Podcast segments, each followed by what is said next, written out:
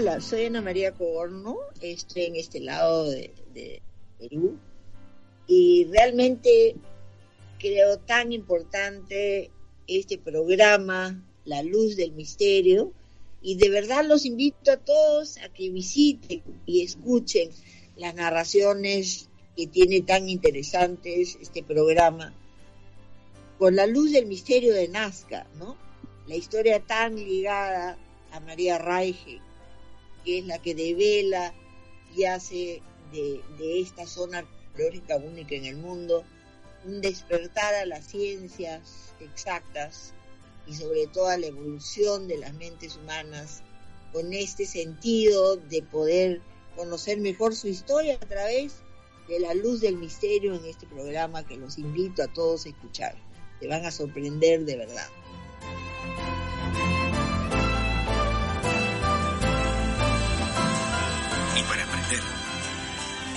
Aprender, que hubo un tiempo en el que el mundo entero decía no se puede y la ilusión de un país demostró que el mundo estaba equivocado. Y sobre todo recuerda que la vida es una sucesión de momentos y que depende de ti cómo los vivas. Estés donde estés dentro de 20 años, o bueno, estemos donde estemos dentro de 20 años. Recuerda cuando vinimos a Perú.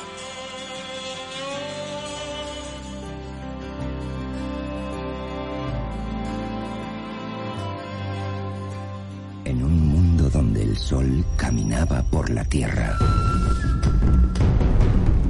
donde los dioses estaban ocultos en piedras,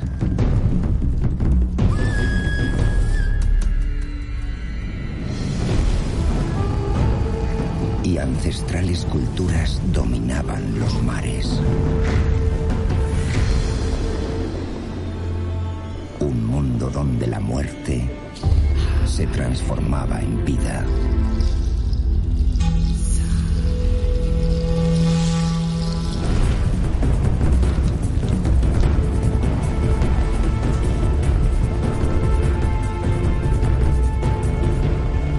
Hombres se comunicaban con el universo.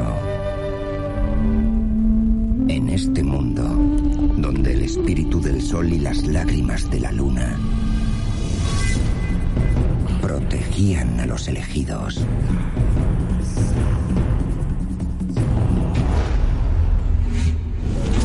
Una mágica leyenda emergió para forjar el imperio de los incas.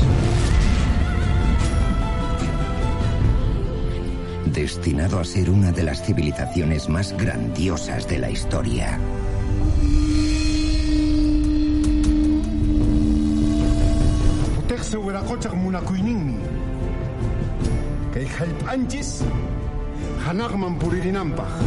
Un imperio donde la inmensidad de mágicos lagos se fundía con ciudades nacidas de la tierra.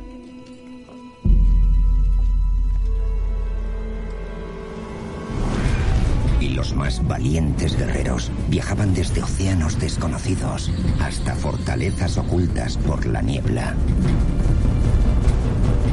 Perú, imperio de tesoros escondidos. Cinco mil años de historia que aún sigue viva.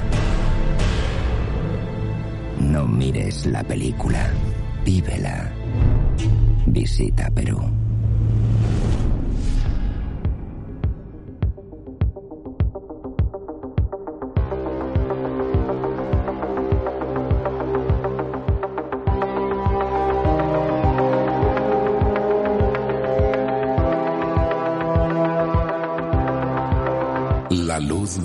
Misterio con Julio Barroso.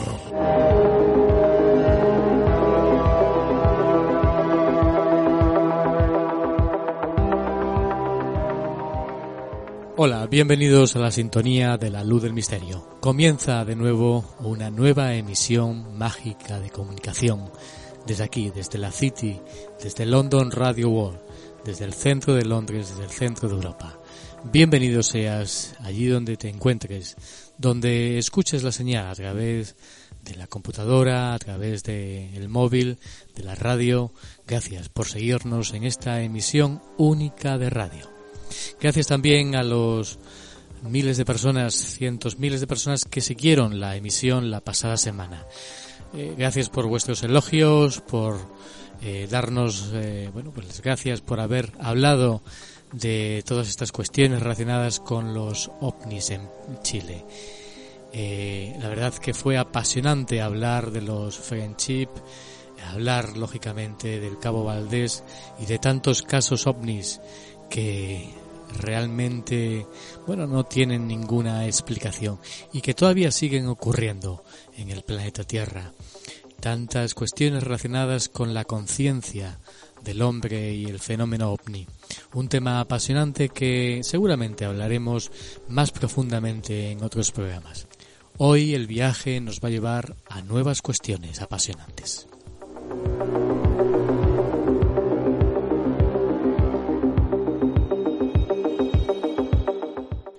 En primer lugar viajaremos hacia el subsuelo de la ciudad de Londres. Vamos a viajar por esos pericuetos. En la noche nos vamos a encontrar con cosas asombrosas, ese lado oculto de la ciudad de Londres en la que nos encontramos. Un viaje sorprendente que de nuevo vamos a indagar más cuestiones asombrosas. Un lugar donde vamos a, entender por qué, a la pregunta de por qué se oculta en el subsuelo de Londres eh, grandes pasadizos, sorprendentes eh, leyendas que asoman a la superficie y que están por descubrir. Queremos transmitir no solo eh, sonidos, sino también imágenes, olores y hedores, mm, de alguna manera de una impresionante retaíla de leyendas que han circulado eh, de forma internacional y que han circulado también aquí en la ciudad de Londres. Eh, leyendas mágicas, leyendas incomprensibles algunas de ellas, pero que vamos a indagar más sobre todas estas cuestiones. Luego viajaremos para terminar hacia otro lugar, hacia el mágico Perú. Nos encontrará allí Diego Blanco. Conectaremos con él para hablar sobre ángeles. Ángeles que vienen a este plano físico para curar. Pero no solo hablaremos de ello, también hablaremos de los apus y de, bueno, de esos ritos incaicos antiguos para convocar al cóndor, eh, para convocar bueno pues a esas otros seres de esas otras dimensiones. Vamos a hablar de todo ello largo y tendido, en profundidad, sobre cuestiones mágicas y sobre cómo está la situación en estos momentos en la ciudad de Cuzco, si podremos viajar ya pronto a esta ciudad mágica, a esta ciudad imperial de los incas. Hasta allí nos iremos con Diego Blanco.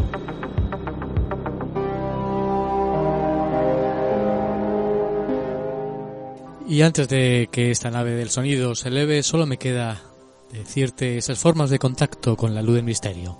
Ya sabes que nos puedes seguir a través de las redes sociales, La Luz del Misterio, en la fanpage de Facebook, también en Twitter, La Luz del Misterio, y también en Instagram, La Luz del Misterio. Y puedes ponerte en contacto con nosotros en cualquier momento a través de nuestro correo electrónico, la luz del misterio gmail.com. Y este viaje de la luz del misterio comienza hacia el mundo oculto y subterráneo de la ciudad de Londres.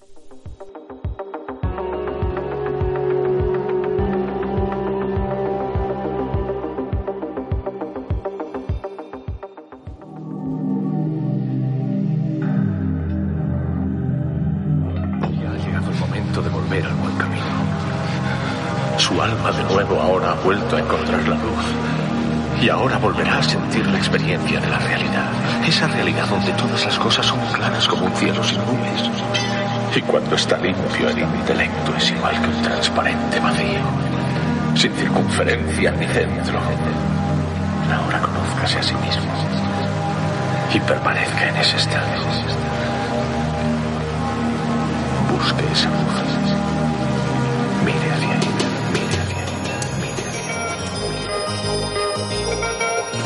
Comienza el viaje.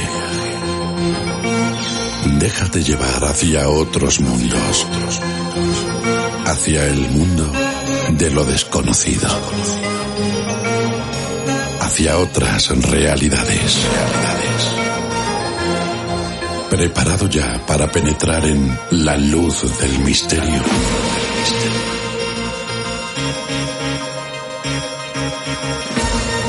Una idea original dirigida y presentada por Julio Barroso.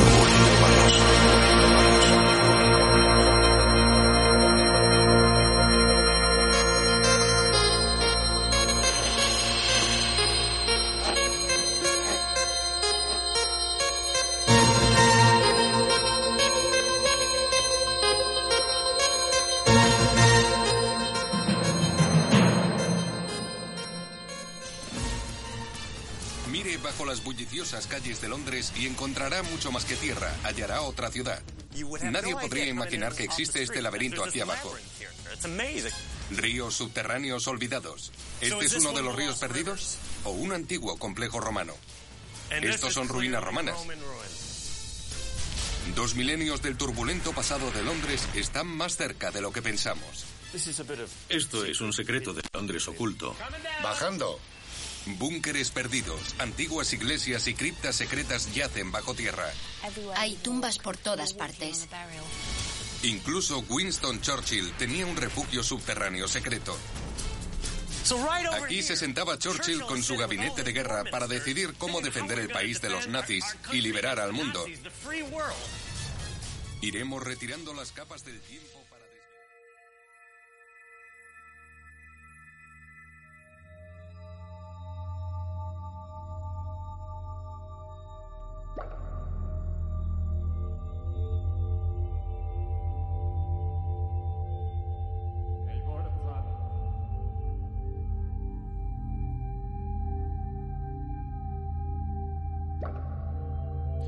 Y nos encontramos a penumbras, en la noche, nos encontramos en la ciudad de Londres, en el subsuelo de la ciudad londinense.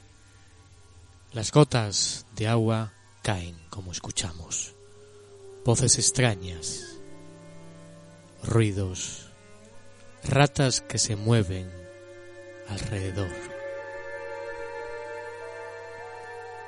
Un viaje hacia las extremidades, las profundidades de un Londres oscuro.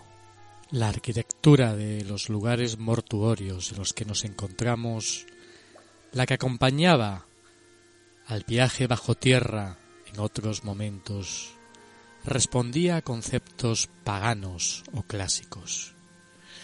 Algunas catacumbas imitan los frontones, los pasos, los obeliscos de las necrópolis egipcias, mientras que las estatuas y los pilares de los templos de Highgate están calcados de originales romanos. En la capilla del cementerio de Kensal Green se conserva un catafalco que alberga un ingenuo hidráulico con el que bajaban a los muertos a las catacumbas que había bajo tierra. La puerta que conduce al mundo subterráneo es una mezcla de ideas ancestrales y espectáculo teatral. Bienvenidos a los infiernos.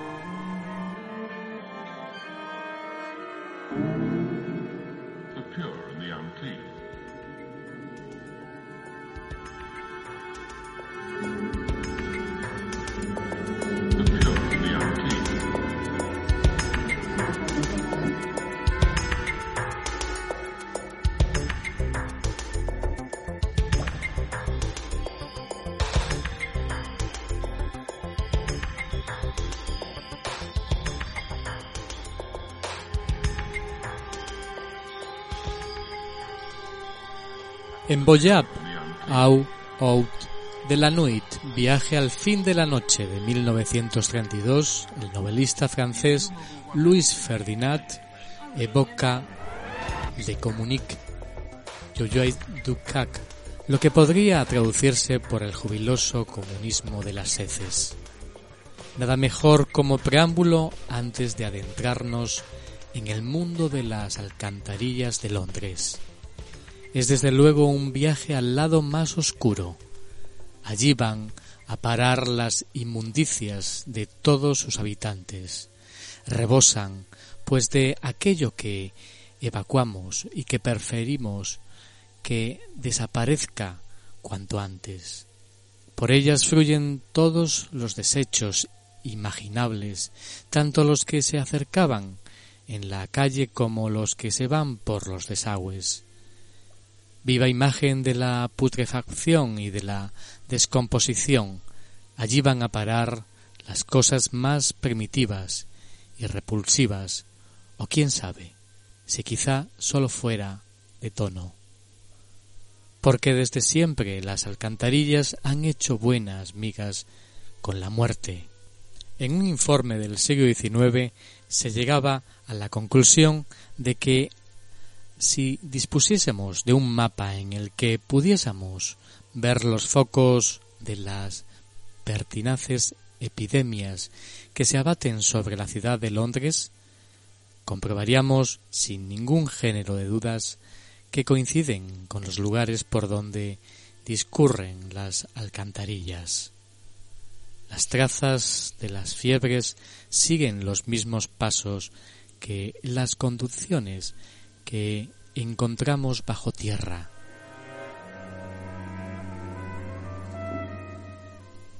Los diversos brotes de cólera que han registrado en la ciudad siempre han seguido el curso de esos túneles de pestilencia. Uno de los mitos más arraigados en Londres es aquel que afirma que las alcantarillas están pobladas de aterradoras criaturas que viven en el subsuelo, las ratas, por ejemplo, tan grandes como gatos. Es más, de una ocasión he llegado a atisbar hasta un centenar de esos animales, aseguraba un pocero del siglo XIX. A no ser que no vean otra forma de escapar, jamás plantan cara al ser humano. Es que como si sufriéramos un acceso febril, los túneles del alcantarillado encienden nuestra imaginación. Incluso han servido como caldo de cultivo para ideas más o menos extravagantes. Siglos atrás se echaba mano de los excrementos, un fertilizante sin igual en aquellos tiempos, hasta el punto de que hubo quien propuso la conveniencia de retirar el contenido de las alcantarillas de Londres y esparcirlo por los campos que circundan la ciudad. Si hubo cloacas en Londres de la colonización romana no han llegado hasta nuestros días aunque teniendo en cuenta del modelo urbanístico imperial, debió de haberlas sin lugar a dudas. En Roma algunas alcantarillas de esa época siguieron funcionando hasta 1913.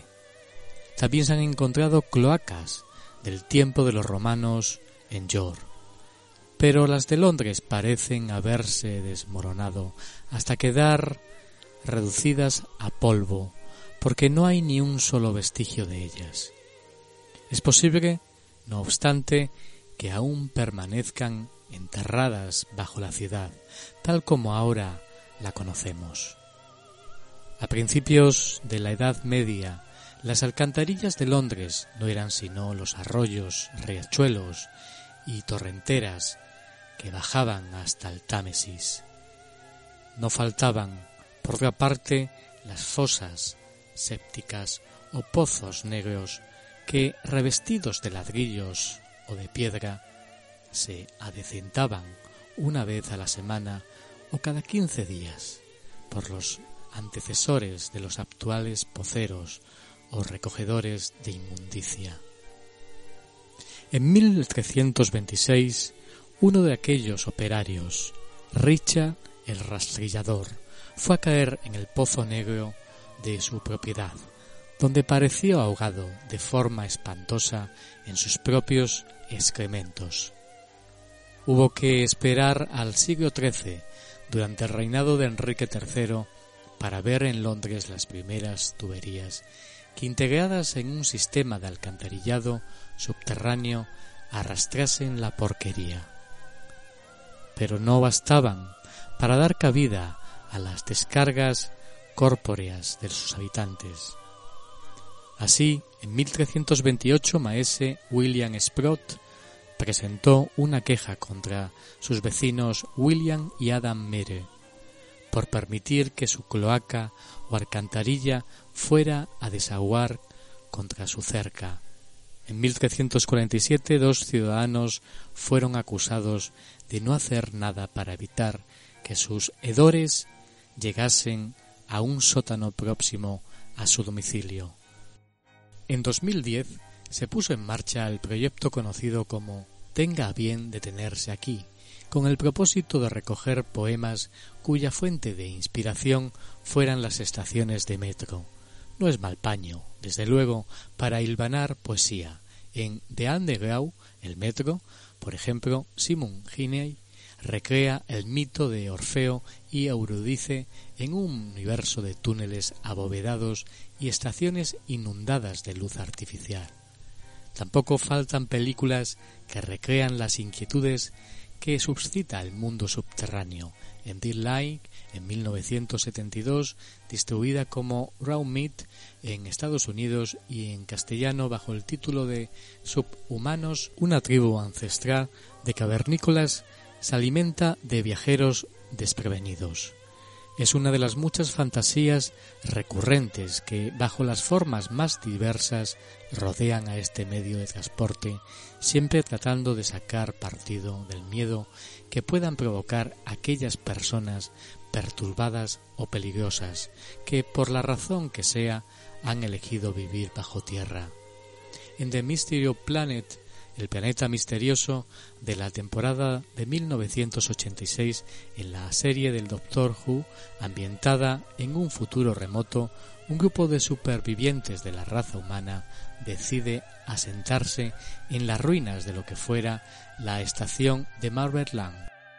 En Guatemala and the Pit de 1967 titulada en castellano ¿Qué sucedió entonces? O Una tumba a la eternidad, se narra el hallazgo de una nave espacial alienígena en Hot Inn, una imaginaria estación de metro. Se trata de una película aterradora que explota todos los resortes a su alcance para establecer una relación entre el mal, la muerte y el mundo de las profundidades. Underground, película muda dirigida por Anthony Askind en 1928 constituye un testimonio inestimable de cómo era el metro en fechas relativamente tempranas. El protagonista es un joven empleado de la red. Su oponente, un trabajador de la central eléctrica de Lot Road. Con sutileza, la película perfila los dos aspectos más inquietantes de este medio de transporte, a saber, las multitudes y la fuerza ciega del sistema, el tiempo que incide en las circunstancias de hasta qué punto el metro entra a formar parte de la vida mental y emocional de los pasajeros, realidad que adquiere tanto protagonismo como los personajes centrales del filme. En la actualidad disponemos de una literatura tanto escrita en el metro como acerca del metro, a poemas sobre las profundidades, proyecto que se puso en marcha en la estación de Alwick en enero de 1986, le han salido imitadores en numerosas ciudades y en otros países. El poema elegido se cuelga en los vagones al lado de los anuncios publicitarios habituales. Todo apunta a que los pasajeros leen y memorizan tales composiciones y que acaban por asociarlas con determinados trayectos. Ondeando por encima de las cabezas de los pasajeros, los versos llegan a ser uno con el vagón, de modo que poetas tan diferentes como William Blake, Lewis Carroll, William Shakespeare o Arthur Simon recitan sus rimas al unísono bajo tierra. El mundo subterráneo es un lugar lleno de misterios, ningún sitio mejor para esconder cosas que allí donde no llega la luz del sol. Todos estamos convencidos de que hay tesoros ocultos bajo tierra, y así parecen confirmarlo los orfebres y anticuarios que en el subsuelo de Chancellor exponen sus mercancías en la London Silver Vault, al igual que la cámara cavada en lo más hondo de la torre, donde hasta hace poco se guardaban las joyas de la corona.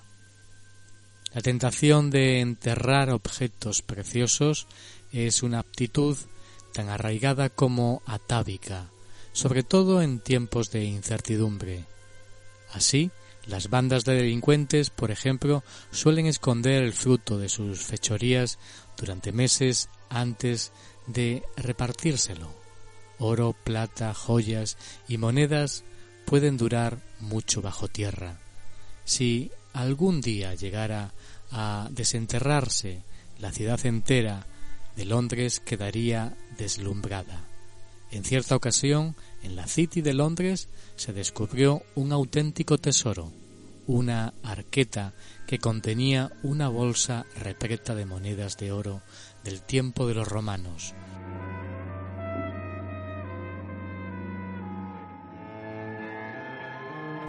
Durante aquel mismo suceso, los libreros de San Paul trasladaron su mercancía a la iglesia de la Saint-Feu en la cripta de la catedral, pero pasto de las llamas, el tejado del templo se vino abajo. Cuando los libreros retiraron los escombros, una corriente de aire bastó para avivar el fuego y los libros ardieron durante una semana.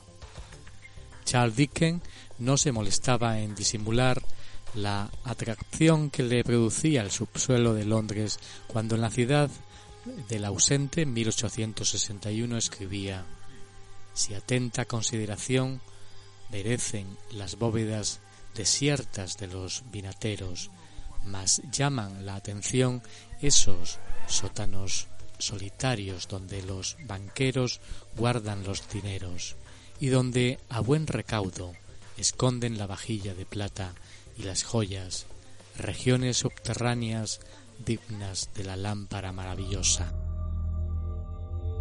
Y donde aún debe de arder con fuerza tan singular objeto, cuanto más el precio del oro, prosiguiendo imparable su carrera alcista, mayores y más hondas son las cámaras, auténticas cuevas del tesoro que construyen los bancos para guardar el preciado metal. Se calcula que bajo tierra habrá unos cincuenta mil millones de onzas de oro, pero ninguno de los sótanos de Londres es tan maravilloso como las cámaras del Banco de Inglaterra. Allí, en lingotes de oro, se guarda el segundo mayor tesoro del mundo. Del propio banco sale una red de pasadizos subterráneos que discurren por debajo de las calles de la City donde se amontonan millares y millares de lingotes de oro de 24 quilates y 28 libras de peso, unos 14 kilogramos cada uno de los que bien podría decirse que iluminan las entrañas de la tierra. Nadie que pase por High Horror o Whitehall se imaginaría que bajo sus pies discurre un mundo secreto. Nada ni eco, ni señal, ni atisbo permiten suponer que, bajo la superficie, haya pasadizos y cámaras enterradas. Dejaría atrás los accesos sin reparar en ellos siquiera. Todo está dispuesto de forma que nadie se percate. Solo cuando nos paramos a reflexionar sobre qué habrá debajo de Londres, llegamos a la conclusión de que nada es lo que parece. No hay mejor forma de divulgar un secreto a voces.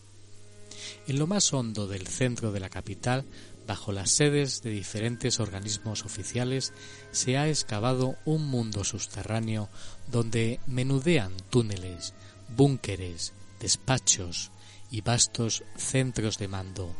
Muchos de ellos se horadaron antes y durante la Segunda Guerra Mundial.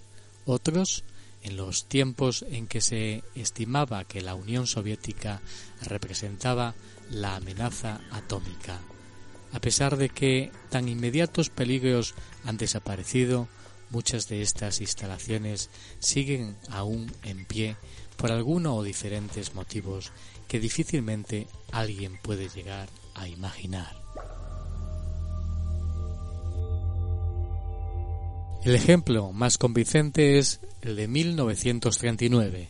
Se horadó un túnel desde el lado sur de Trafalgar Square hasta Cenotafio, que no fue sino el inicio de lo que acabaría por convertirse en una extensa red subterránea. El primero de aquellos pasadizos pronto se alargó hasta lo que por entonces se dio a entender que sólo era una subcentral telefónica en Great Court, en lo alto de Whitehall. Aunque casi desapercibida, la instalación sigue en el mismo sitio. Los túneles se hicieron más hondos y se extendieron hasta Parliament Square, o Great Smith Street, o Paul Mall, o Marston Street, o Hostel Ferry Road, con una salida de emergencia situada en los sótanos del antiguo Hospital de Westminster. Se trata de una muy amplia y frecuentada red subterránea que, por lo visto, facilita bastante las cosas al gobierno de la nación. Al pie del pasadizo del Duque del York, desde Carlton House, Terrant hasta Mall, hay una puerta en un muro antiguo. Puede verse un enorme extractor de aire la otra entrada se encuentra al otro lado de la calzada, oculta bajo la hiedra que cubre eh, el extremo de la esplanada de Howard Parant, más conocida como la Citadel. Hubo un tiempo en el que llegó a haber cuatro de tales ciudadelas que no eran sino otras tantas entradas al mundo subterráneo de Londres.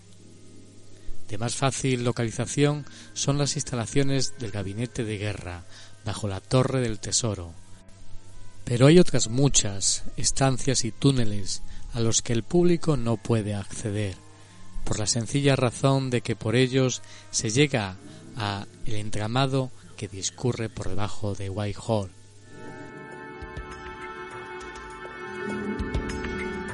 Durante la Primera Guerra Mundial, cientos de miles de personas recurrieron al metro para ponerse a resguardo de los devastadores estragos de los cepelines.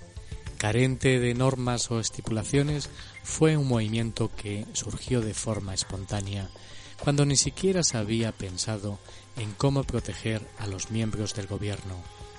Se alcanzó, así, una suerte de compromiso tácito de que sólo en caso de que se produjera un ataque aéreo que no antes, aunque fuera previsible, la gente podía buscar refugio en los andenes del metro. En cualquier otra situación había que sacar un billete para acceder a las instalaciones, lo que provocó la aparición de una nueva especie de usuarios que sacaban el billete más barato y daban vueltas sin parar en la línea circular de Circle Line hasta que parecía que lo peor había pasado. En un momento delicado como lo fuera febrero de 1918, hasta 300.000 personas llegaron a congregarse en refugios tan improvisados. Entre ellos, algunos personajes de alto rango como Jorge V y los miembros más prominentes de la familia real trasladados a unos túneles de las inmediaciones del Palacio de Buckingham durante las incursiones de los zeppelines alemanes. La experiencia de la Primera Guerra, de la Primera Gran Guerra, bastó para que las autoridades se hicieran cargo de las consecuencias imprevisibles, por otra parte, que podría acarrear un conflicto posterior de tamañas proporciones. Caso de que se produjera un descenso multitudinario a los túneles y andenes de metro, de forma que durante la Segunda Guerra Mundial se tuvo muy en cuenta el hecho de que una avalancha de refugiados podría dificultar el tránsito de aquellos convoyes que trasladaran las bajas desde el centro de la ciudad hasta las fosas comunes. Más llamativo resulta que algunos funcionarios, tanto del Ministerio del Interior como del Departamento de Sanidad, temiesen que los londinenses llegasen a desarrollar lo que dieron en llamar una atracción irresistible a vivir bajo tierra y se negasen a volver a la superficie, como consecuencia de los bombardeos intensos y prolongados a que estaba sometida la ciudad. No faltaban quienes auguraban y no dudaban en plantearlo en tales términos que podría desatarse un brote masivo de neurosis histérica entre la población civil hasta el punto de que especialistas en psicología de masas apuntaban que podía darse el caso de que en cuanto a necesidades y deseos la gente regresase a un nivel primitivo. Nivel primitivo que por supuesto quedaba plasmado a la perfección en el entramado del ferrocarril subterráneo y que animaría a los ciudadanos a bucear en remotas etapas del pasado, pues no en vano el traslado a las profundidades de la Tierra suponía una inmersión tanto anímica como cronológica. En otoño de 1940 se decía que el refugio de Tilbury era una lóbrega y enorme caverna tan vasta y oscura como una catedral. Un testigo afirmaba que el suelo estaba cubierto de orines. Como había también caballos, entre los cagajones de las caballerizas y los excrementos humanos, el lugar era lo más parecido a una poza infernal. Era un atropello que la gente tuviera que soportar semejantes condiciones. Y no otro era el mundo subterráneo donde se refugiaban los vecinos de Ial Int, ni asomo de heroísmo o de arrojo, tan solo mugre y miseria por todas partes. Henry Moore también fue a verlo y en sus notas daba cuenta de figuras recostadas por doquier bajo una luz mortecina y estremecedora, un sinnúmero de frentes marchitas como cables que penden de grúas abandonadas. Algo muy parecido a los bajos fondos que en el siglo XIX retratase Gustav Dor en sus grabados, y es que la miseria carece de historia. Las circunstancias en que discurría aquella vida subterránea alentaba la aparición de ideas políticas radicales, como si en realidad se estuviese gestando una revuelta avivada por una clase despojada. De Swiss Cottage denunciaba la indiferencia de las autoridades por no hablar de la carencia de sensibilidad, la desidia o la falta de respeto a las más elementales y buenas costumbres.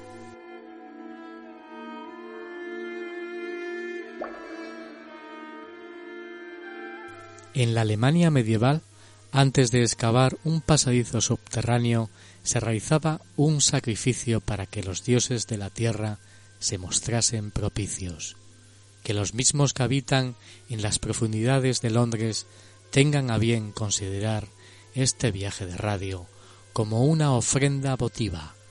Bajo sus auspicios hemos concluido este largo periplo por las entrañas de la ciudad de Londres.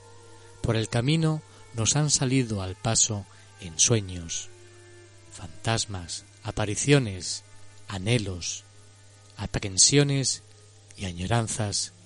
Ha habido momentos maravillosos y momentos terroríficos. Hemos atisbado la línea sutil que discurre entre lo sagrado y lo profano. También la inmundicia y la miseria que acechan más allá del misterio, incluso de la belleza. Nos hemos adentrado en la morada del diablo, allí donde nace también el agua sagrada, a la par que pavor el mundo subterráneo inspira un temor reverencial, igual que forma parte del mundo de los hombres, que no en vano es fruto del paso de incontables generaciones. Es también primitivo, inhumano, refractario al pensamiento racional.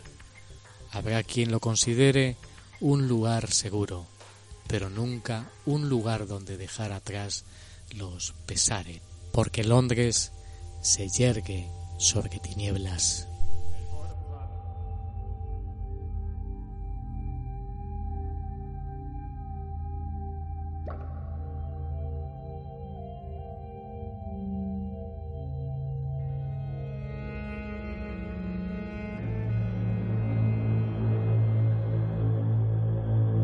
Ellos también fueron testigos de lo insólito. Antonio Gala, escritor. Cuando tuve la muerte clínica vi, vi la oscuridad y vi cómo se hacía la luz a través de la, de la oscuridad y vi, y, vi eso que dicen que, que, la vida se ve seguida como en una película, en unos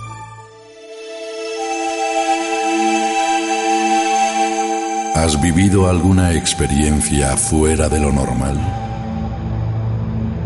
¿Has sido protagonista de cualquier hecho insólito? Si es así, escríbenos a la luz del misterio gmail.com y ayúdanos a dar luz al misterio.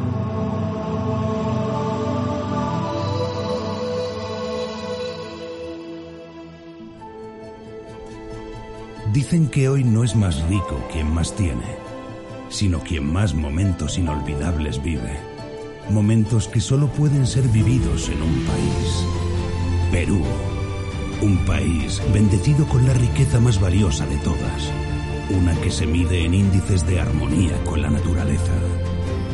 Riqueza que se consigue al saborear una comida que también alimenta el alma cuando el sol se oculta en el horizonte, pero continúa brillando en Hoy Perú quiere invitarte a vivir la verdadera riqueza, esa que se guarda en el interior. Bienvenidos a Perú, el país más rico del mundo.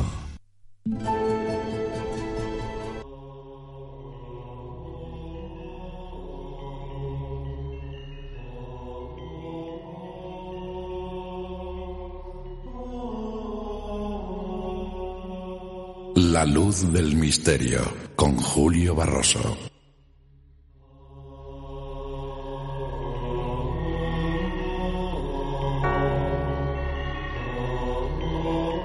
Y proseguimos nuestro viaje aquí en London Radio World. Eh, desde Londres conectamos con Diego Blanco. Le damos la bienvenida. Muy buenas, Diego, con el Cuzco, con la ciudad imperial. ¿Qué tal? Hola Julio, ¿qué tal? Un gusto de hablarte otra vez aquí estamos eh, bien, todo tranquilo, sin novedades, así que eh, todo perfecto. Aunque mm, tal vez, no sé si nos puedes confirmar, he estado viendo noticias de el Ministerio de Cultura y de otros sectores, Onyataitambo o Moray, ¿están abiertos ya para los turistas, las zonas arqueológicas o no? ¿No estáis trabajando todavía?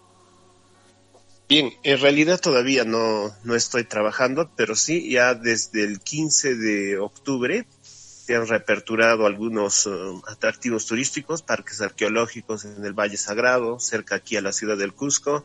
Y por lo que vi esta mañana, una noticia oficial, el primero de noviembre se va a reaperturar ya Machu Picchu. Sé que, sé que eh, se ha dejado ver solamente para un, eh, un turista, un turista creo que chino o japonés, no recuerdo exactamente, que se había comprometido el gobierno eh, al empezar la pandemia fue uno de los últimos turistas. No sé si has visto esa noticia. Ah, sí. Eh, este turista es japonés. Japonés, exactamente. Él, Ajá, él tenía el ingreso a Machu Picchu el día 16 de marzo. Así que aquí se, se dio la cuarentena el día, a partir del día 15 eh, por la noche. Entonces este turista, por lo que tengo entendido, se ha quedado todo el tiempo de cuarentena y creo que la semana pasada logró entrar gracias al, apoyo del gobierno, logró entrar después de muchos meses de, espera. Sí, fantástico, magnífico, mágico, él solo eh, visitando las ruinas del Machu Picchu y no sé si imagino como yo no, sabía que había estado viviendo la cuarentena ahí en, en el Perú, en, me imagino que en Cuzco o en alguna zona aledaña. Eh, hoy vamos a hablar, hay que decir, bueno, para seguramente ya te conocen, Diego Blanco, guía turístico y estudioso y experto en culturas antiguas y eh, hoy nos vamos a, referir a un tema eh, complicado, tal vez también tiene su polémica.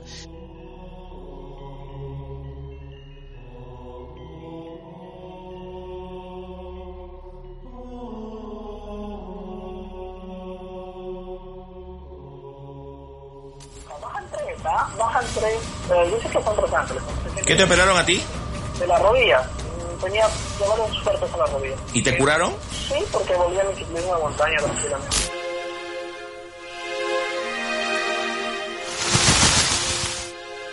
sientes en manos. Eh, ¿Cómo son? ¿Frías? ¿Calientes? Suaves, pero frías. Sí se escucha el aleteo cuando baja. Las voces de los ángeles. De verdad. Usted escucha ahí que llegan varios ángeles.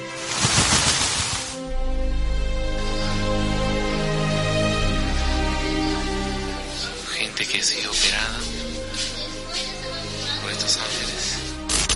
¿Qué te operaron? La columna. ¿Y cómo tú el cerebro? Unos ángeles que no dejan de hacer noticia.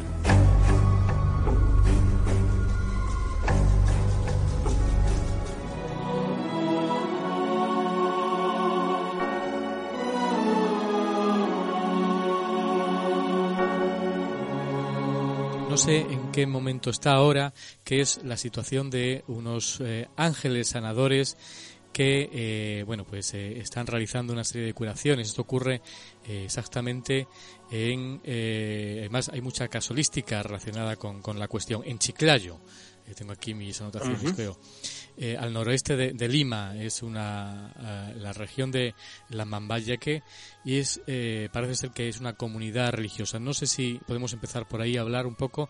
creo que se llama Iglesia Familia Cosmovisión Andina Ángeles Custodio. Ah, así es, así es. Parece que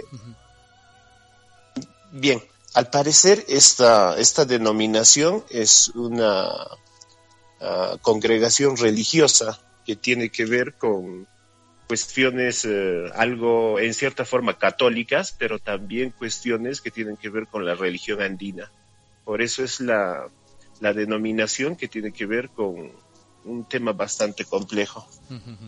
Esto lleva ya bastantes años porque, eh, bueno, yo, yo eh, conocí este caso a través tuya, de estos supuestos ángeles sanadores que eh, parece ser que bueno se convocan en estas reuniones dentro de estas eh, esta comunidad.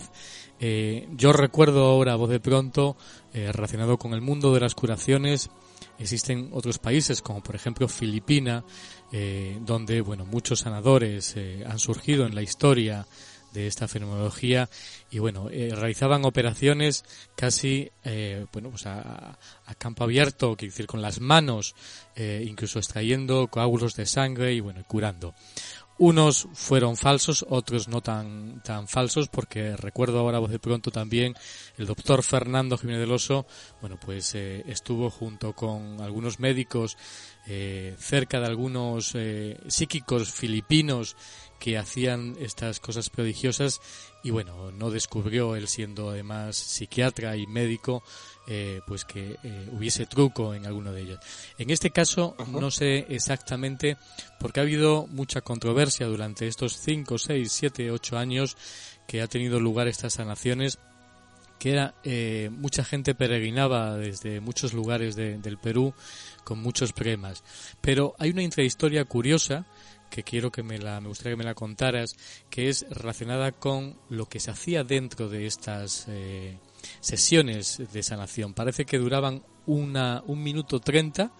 Eh, no sé exactamente por qué un minuto treinta y no eso se preguntaban. Yo he visto trabajos de reporterismo de televisión de la televisión peruana con algunos reporteros y que además hacía sin luz eh, y aparecían supuestamente los, la gente que, que ha vivido esta experiencia oían el aleteo de, de, ángeles y eh, que, les curaban cuando salían pues. No sé qué, qué datos tienes tú de toda esta historia realmente bien lo que tú acabas de mencionar está está correcto lo que no logré indagar es cuánto tiempo duraban las sesiones. El hecho es que pude tener acceso a un audio el audio no está completo, es solo un fragmento, pero sí se escucha claramente que es como el aleteo de un ave, pero de un ave bastante grande.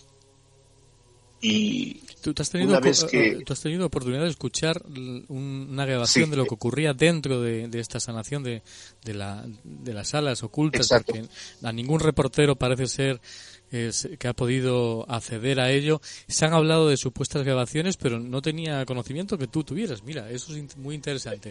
Y cuéntanos, eh, ¿qué, se escucha en esa grabación, como bien dices? Bien, eh, como tú ya lo has mencionado, la sesión inicia en un cuarto totalmente oscuro, donde no hay ni un ápice de, luz. Así que yo no tengo información de cuántas personas participan en esto. Lo que, lo que sé es que es un cuarto oscuro y en el audio que he podido escuchar es que se escucha el aleteo como de un ave, pero bastante grande, y al parecer alguien utiliza un, instrumento de percusión, que le hace como ah, una especie de, eh, no sé, de, acompañamiento a, ese aleteo. En la persona o el, el que dirige eso empieza a hablar ciertas palabras que no se oyen muy bien, algunas veces están en quechua, otras están en español, pero hay mucha gente que, repite estas palabras. Entonces me imagino que por lo menos en la habitación, según yo puedo ah, calcular, debe haber unas 10 a 15 personas. Que tienen Así que yo no he escuchado el audio. con la cofradía, con la exacto, comunidad. Que, exacto, que tiene relación con, con el con el ritual que están realizando ahí. El hecho es que por lo que yo he indagado, esta ceremonia o este tipo de prácticas vienen todavía de épocas ancestrales. Y según algunos datos, exactamente, y según algunos datos que he podido comprobar, es que eh, estas entidades o estos ángeles sanadores, como se le conoce, serían precisamente los apus, que denominaban los incas. Entonces esto está relacionado con ritos ancestrales. Obviamente ahora lo han trasladado hacia la costa tiene ya otro tipo de connotaciones económicas, pero parece que en esencia viene a ser el mismo rito. Sí, me gustaría que luego indagáramos un poco más en esos ritos, que yo creo que con la idea de quedarnos más con esa historia que con la propia más eh, material, la que se está viviendo ahora en estos momentos. Quiero indagar un poquito más, porque bueno, eh, se, han, se han dicho muchas cosas porque dentro de esta comunidad parece que es el que sí, que cobran entre 15 y 35 soles, eh, dependiendo de cada caso. Curan, no sé si cualquier cosa o, o, algunas en específico, alguna, algunas enfermedades específicamente. No sé si tú tienes datos sobre esta cuestión. Bien, esa es una buena pregunta porque en primer lugar yo vi que en zonas de la sierra estas, este tipo de, ritos estaban, estaban este, destinados a personas que no solamente tenían afecciones físicas o enfermedades físicas, también enfermedades eh, psicológicas. Entonces parece que esto abarca a un amplio, amplio panorama médico. Eh, ha habido muchas críticas. Creo que en el 2015 hubo denuncias por parte, o, se intentó que la Fiscalía tomara cartas en el asunto, pero luego parece ser que no llegó a nada, porque se, se eh, filtró la idea de que a lo mejor dentro de estas operaciones que se hacían, sobre todo de eh, relacionadas bueno, pues con órganos, que pudiera haber tráfico de órganos. No sé si tú has obtenido datos o has escuchado algo más.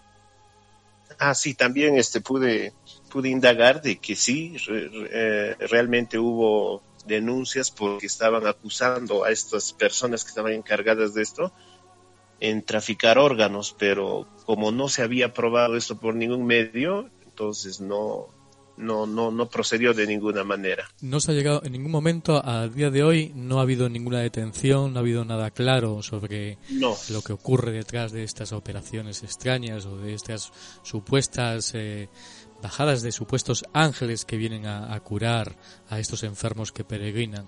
Porque eh, esto, yo, he escuchado que, eh, no sé si es cierto, que cambian sus lugares de peregrinación. el, primero que yo he dicho que está cerca de, vamos, cerca, relativamente cerca, en, Chiclayo, cerca de Lima, es decir, eh, porque Chiclayo de, Lima está bastante lejos, me imagino, ¿no? Está, estará unas tres horas o dos o tres horas de, Lima, ¿no? Así es. Y, eh, sí, eh, sí, sí, continúa adelante. ¿Han cambiado de lugar o, proceden las sanaciones en, en este mismo lugar? Eh, a, decir verdad no sabría decirte. El hecho es que yo te voy a comentar un dato.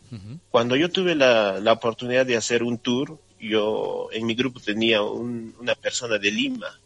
Y esta persona de Lima, hablando de cosas eh, de misterio, me mencionó acerca de estos ángeles sanadores, pero no me lo dijo con ese término, me lo dijo con el término los papitos.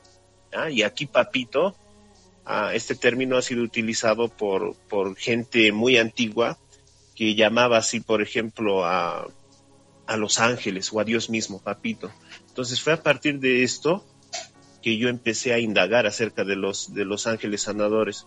Pero él me dijo que este grupo no estaba en Chiclayo, me dijo que estaba en Lima, en San Juan del Urigancho. Y de esto será hace más o menos dos años.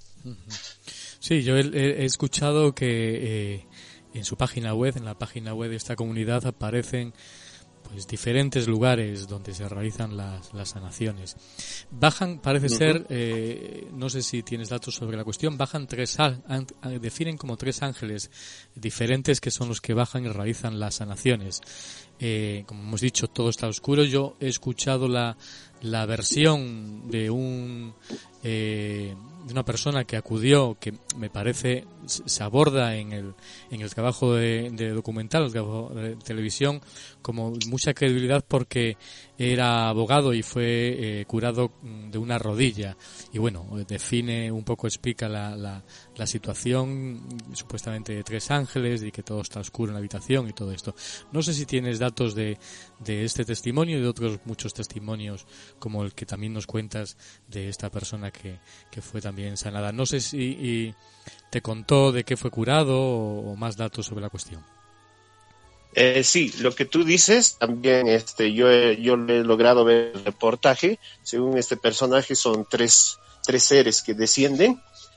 Eh, por otra parte, eh, hay otros, otros casos de personas que también ellos atribuyen haber curados por estos seres. El hecho es que no dan detalles de cuántos son.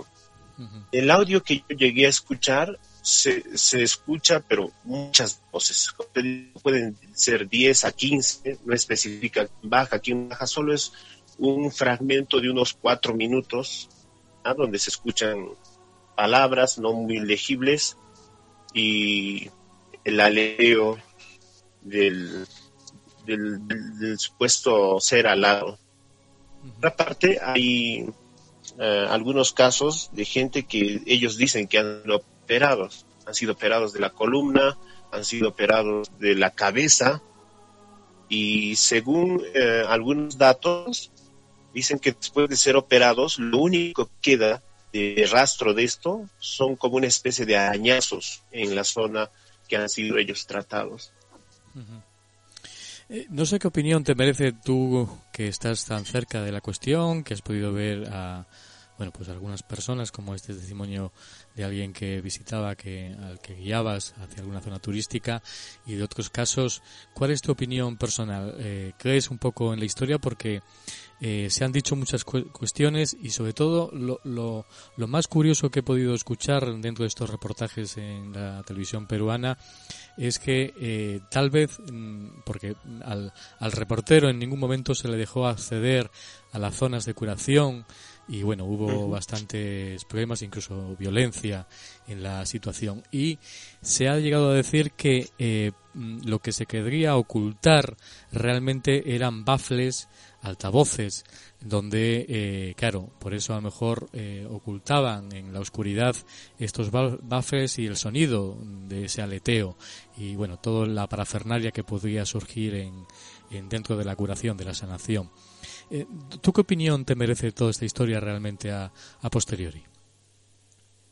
Bien, eh, yo teniendo conocimiento de, ritos ancestrales, de ritos que se practicaban en el, en el mundo precolombino, me atrevería a decir que este tipo de acontecimientos o de cosas, eh, algo de cierto deben tener. Porque si los incas llamaban apus a los dioses protectores y estos dioses protectores vivían en las montañas y ellos tenían comunicación con ellos, esto quiere decir que esto no es un invento. Como te dije primeramente, eh, esto, este rito tiene que ver con lo que los ah, ancestros practicaban. Así que es un tema bastante controversial, pero para gente que esté involucrada en investigar, en ver cosas con un poquito ah, sin prejuicio, entonces tendría sentido. Existe un mundo espiritual que se puede relacionar tal vez para mí con el, no sé, con los aliens, con los extraterrestres. Entonces, eh, tendría sentido en cierta forma. Depende cómo lo quieras ver, ¿no?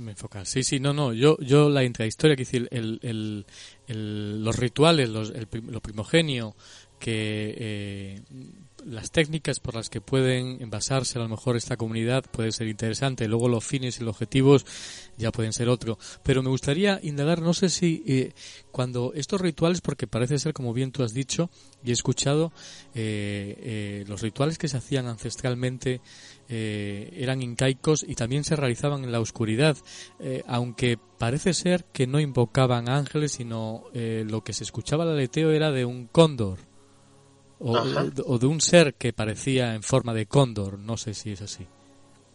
Así es, así es. Y vemos que culturas como los tiahuanaco, como los chavín, como los mochicas, los moche, los wari, dentro de su iconografía que, que existe en la actualidad y que la historia le llama mitología, existen exactamente esos seres con rasgos felínicos, alados, con cabellos de serpiente, entonces tendría sentido, habría una relación entre esto. Y una cosa más que me olvidé mencionar es que existe un testigo que ha hablado con los reporteros que dice que este, este eh, para lograr, ah, no sé, ser sanado, él debía pasar a otra dimensión. ¿Entiendes? Entonces, eh, esto, esto ayuda un poquito más a entender que de repente las personas estaban inducidos mediante el rito a, pasar a otro, a otro plano donde podías comunicarte con otros seres y que ahí ibas a ser tratado. Bueno, eso es lo que yo más o menos he logrado entender de, de lo que él ha querido decir. No, no, exactamente tampoco yo entiendo. Quiere decir que eh, te refieres al sanador o al enfermo, el que necesita pasar al, al, enfermo. Al enfermo necesita pasar a otro nivel, a otro estadio para, para ser curado. ¿Te refieres? Exacto. Y esto, esto se relaciona un poquito también con las psicotrópicas. Aquí en esta zona se ha utilizado por lo menos el, el San Pedro, que es una planta psicotrópica, ayahuasca, floripondio, y la función de estas plantas eran precisamente eso, pasar a otro plano, um, a otra dimensión, otro plano espiritual, donde tú podías tener acceso a, poder hablar con, seres que no son de... Entonces, tiene una, podría tener una relación con esto. Sí, sí, es cierto. Yo creo que es un tema mm, para hablar largo y tendido. Yo recuerdo ahora algunas eh, eh, declaraciones, algunas escrituras como la de Carlos Castaneda que habla profundamente de esta cuestión.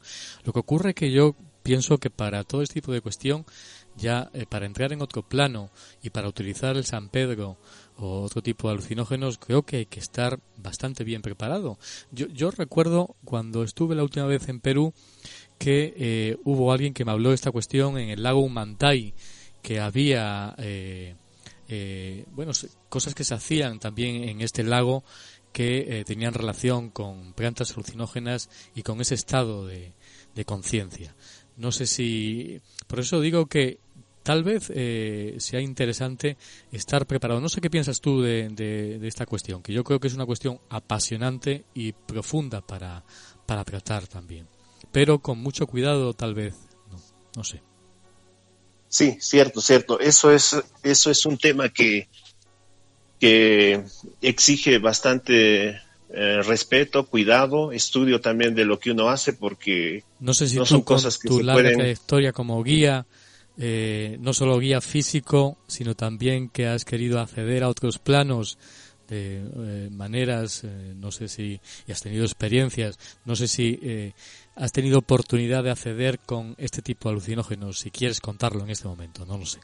Ah, sí, no hay ningún problema. Hace algunos años, puede ser unos ocho años más o menos, eh, tuvimos la, la, idea de subir una de las montañas más altas aquí en la ciudad del Cusco, se llama el Pachatuzán, se ubica al sureste del Cusco. Pachatuzán era la montaña tutelar del Cusco, era el Apu principal por ser la más alta de esta zona. Ah, alcanza unos 4.850 uh, metros de altitud. El nombre Pachatuzán significa el que sostiene el mundo. Así que eh, con unos amigos tuvimos la iniciativa de tomar San Pedro, pero nosotros tomamos el San Pedro seco y molido, porque usualmente esto se toma hervido, como una infusión. Así que subimos a la montaña, tomamos la infusión, me imagino que por ser, por estar seca, no, no tuvo el efecto que nosotros deseamos, pero se sentía como una, una conexión con la tierra. Esa sería la experiencia que yo he tenido al tomar eh, la planta. Curioso.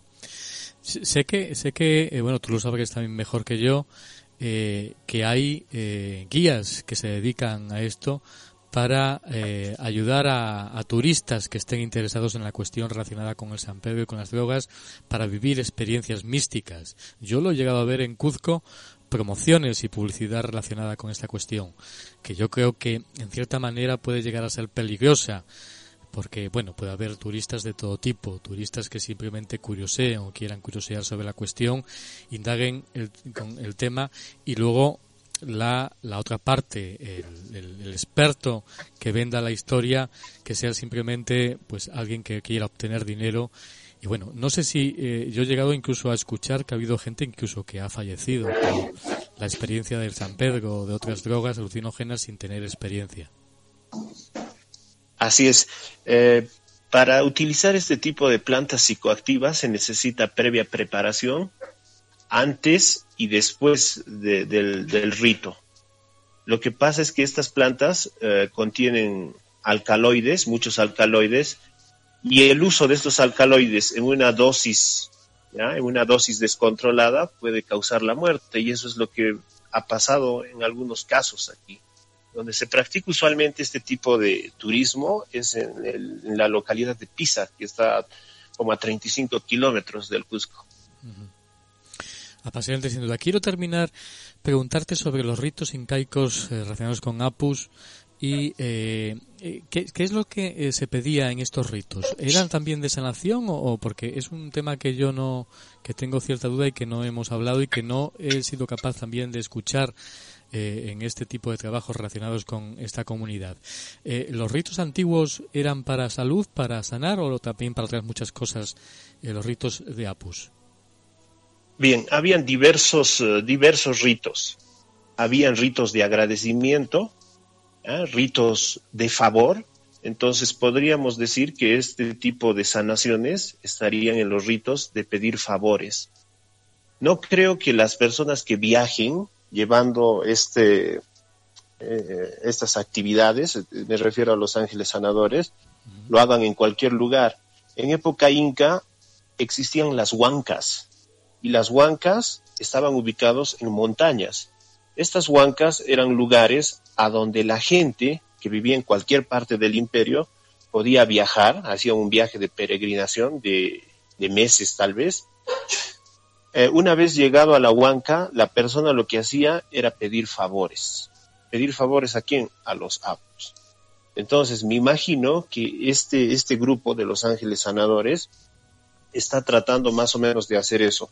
Ya no que la gente vaya a las, a las huancas, sino que la huanca se vaya moviendo, desplazándose por diferentes lugares para cumplir los favores que, que ellos peticionan.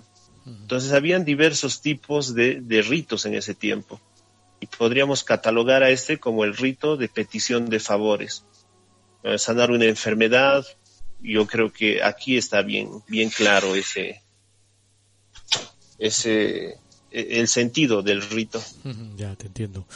Eh, bueno, pues ahí estaba ese tema apasionante. Me imagino que se pueden truncar eh, no solo con los ritos de incaicos antiguos, con los apus, sino también con los ángeles, con el ángel de la guarda. Eh, me imagino que tú también habrás eh, hecho alguna introspección sobre ese guía espiritual que llevamos cada uno de nosotros y con ese ángel de la guarda que también se ha hablado en muchas culturas, eh, desde los antiguos, de que cada uno lleva uno también un...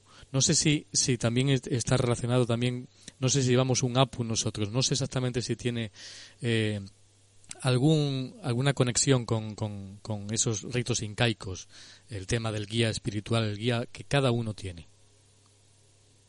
Claro, claro, es exactamente algo parecido. Yo recuerdo que cuando era niño, eh, mis abuelos tenían muchas historias que contar y en los consejos que ellos daban cuando uno iba a salir, decían, este, si vas a salir, ten cuidado, pero sobre todo pídele a tu ángel de la guarda que te proteja y para que vuelvas sano, para que vuelvas bien sin ningún tipo de, de, problema a casa. Entonces, eh, son esas cosas las hemos recibido del catolicismo, pero se parecen muy se parecen mucho también a esto, a esto que hemos estado hablando. A los apus. Pues ahí está este tema sorprendente. Yo creo que hay que, para conocer a los apus, para conocer estos ritos incaicos, esta cultura tan apasionante, hay que viajar. Eh, no sé si quieres comentarnos algún dato de contacto para alguien que quiera ponerse en contacto contigo para volver a para conocer eh, estos lugares como Moray y tantos otros eh, y conocerlos in situ. Y que bueno tal vez les hables también de todos estos conocimientos de tan apasionantes del misterio que se vive allí en Perú. Claro que sí bien. Para todo aquel que quiera comunicarse conmigo, tal vez tengan la, intención de venir al Cusco, podrían contactarse eh, al número 975-619748 o también buscarme en el Facebook como Diego Mars o Andean Mysteries. Yo tengo programas para desarrollar en días, semanas, meses, así que podríamos coordinar cualquier potencial visita que, que se pueda dar para conocer la, de las cosas que existen acá, no solamente culturales, sino también místicas, religiosas, etcétera. Genial.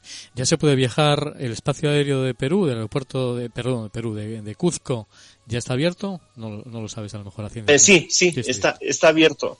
Está, abierto, estamos recibiendo vuelos internacionales, aún no de muchos destinos, hasta donde yo tengo entendido son solo ocho países de, de Latinoamérica, pero Supongo que con la reapertura de Machu Picchu el 1 de noviembre ya va a haber vuelos de todas partes del mundo. ¿Conoces si hay algunas condiciones específicas relacionadas con la pandemia que se exigen para llegar a, Cuzco o a Lima a través de los aeropuertos internacionales al Perú, eh, como por ejemplo otros países que piden un PCR o no es así? Bien, hasta donde yo tengo entendido, se necesita solamente tener un certificado de la prueba de salir negativo al, al virus, ¿no? las medidas comunes, la medida de temperatura, nada exigente en realidad, nada exigente. Perfecto, pues ahí estaba ese viaje que hemos hecho de nuevo con Diego Blanco, conociendo el mundo de los Apus, eh, de Los Ángeles, y bueno, solamente nos toca, además de realizar el viaje de radio, realizarlo in situ. Te lo agradezco enormemente, Diego Blanco. Aquí estamos en cualquier momento para hablar de más cuestiones apasionantes. Muy bien, Julio, muchísimas gracias a ti. Un gusto de escucharte.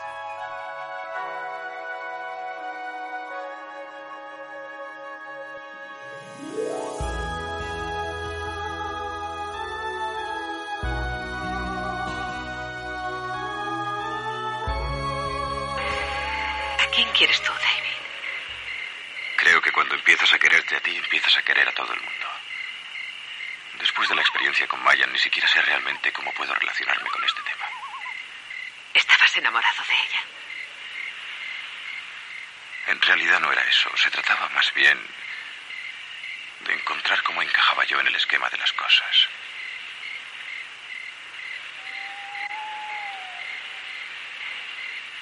Maya me enseñó que todos debemos creer nuestra realidad.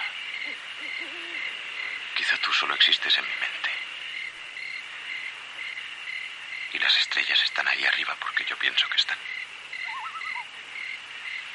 Un momento, ¿estás diciendo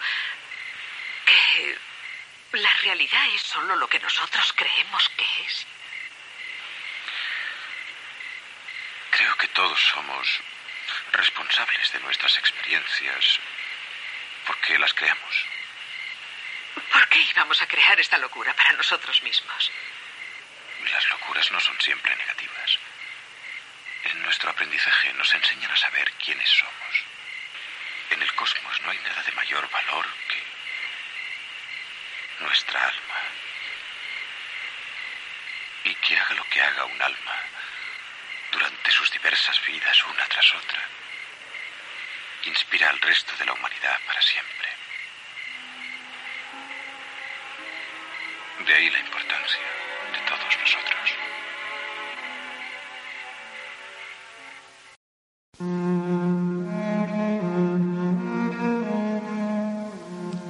Una ninfa embozada en las sombras, un endriago capitán de nubes, un gnomo que se columpia en tus sueños, un espectro difuminado por el humo de la vela, vela marinera de fragata incendiada. Y es que, por fortuna, el mundo no es tan solo lo que cada alborada hayamos constreñido por el marco de nuestra ventana. Detrás de las formas cotidianas se enmascaran leyendas y personajes extirpados de ellas. Fue necesario que Julio Barroso encendiese con su soplo vital una luz enamorada del misterio, y esta minúscula llama supo prendernos los vestidos. Ahora, desnudos ya del traje rutinario, dame la mano ninfa, endriago, gnomo, espectro.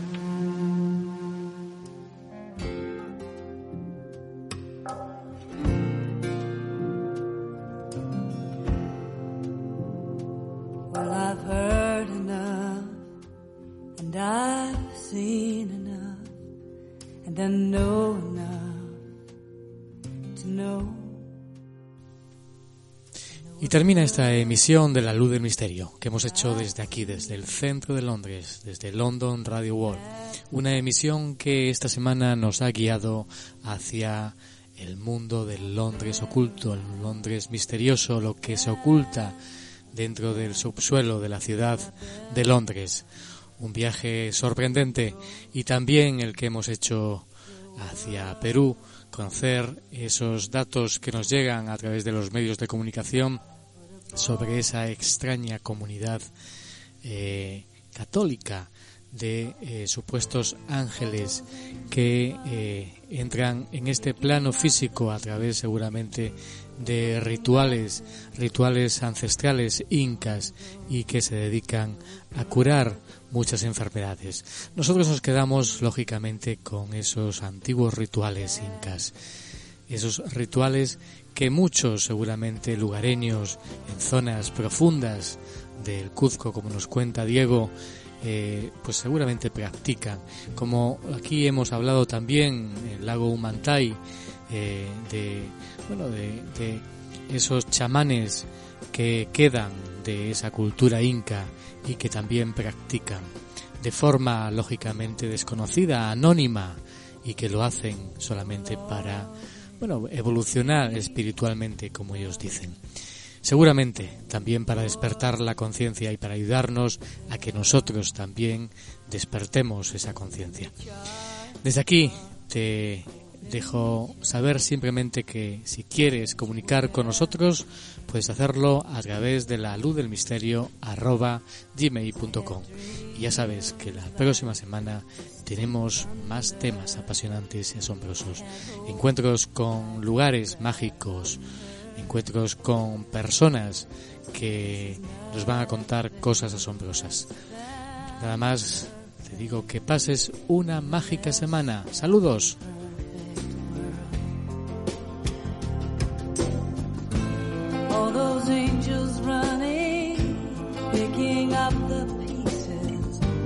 Putting back together hearts broken long ago. I know a good thing when I see it.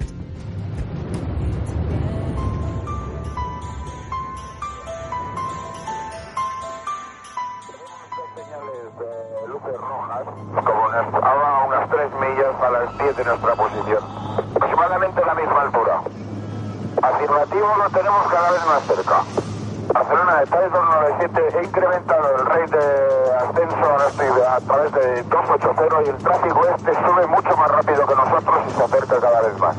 De acuerdo, ¿desea que llamemos a algún interceptor de la defensa? Si es posible, sí, información, porque el tráfico está a menos de media milla y ahora mismo ha bajado un montón. Ha bajado, ahora debe estar unos 3.000 pies por debajo de nosotros. De acuerdo, vamos a comunicar con defensa. De acuerdo, ahora mantengo 290, me voy al borde de Valencia. Ha llegado una nueva era en la radio. Podrás vivir el misterio en su máxima esencia. En la luz del misterio con Julio Barroso. ¿Estás preparado?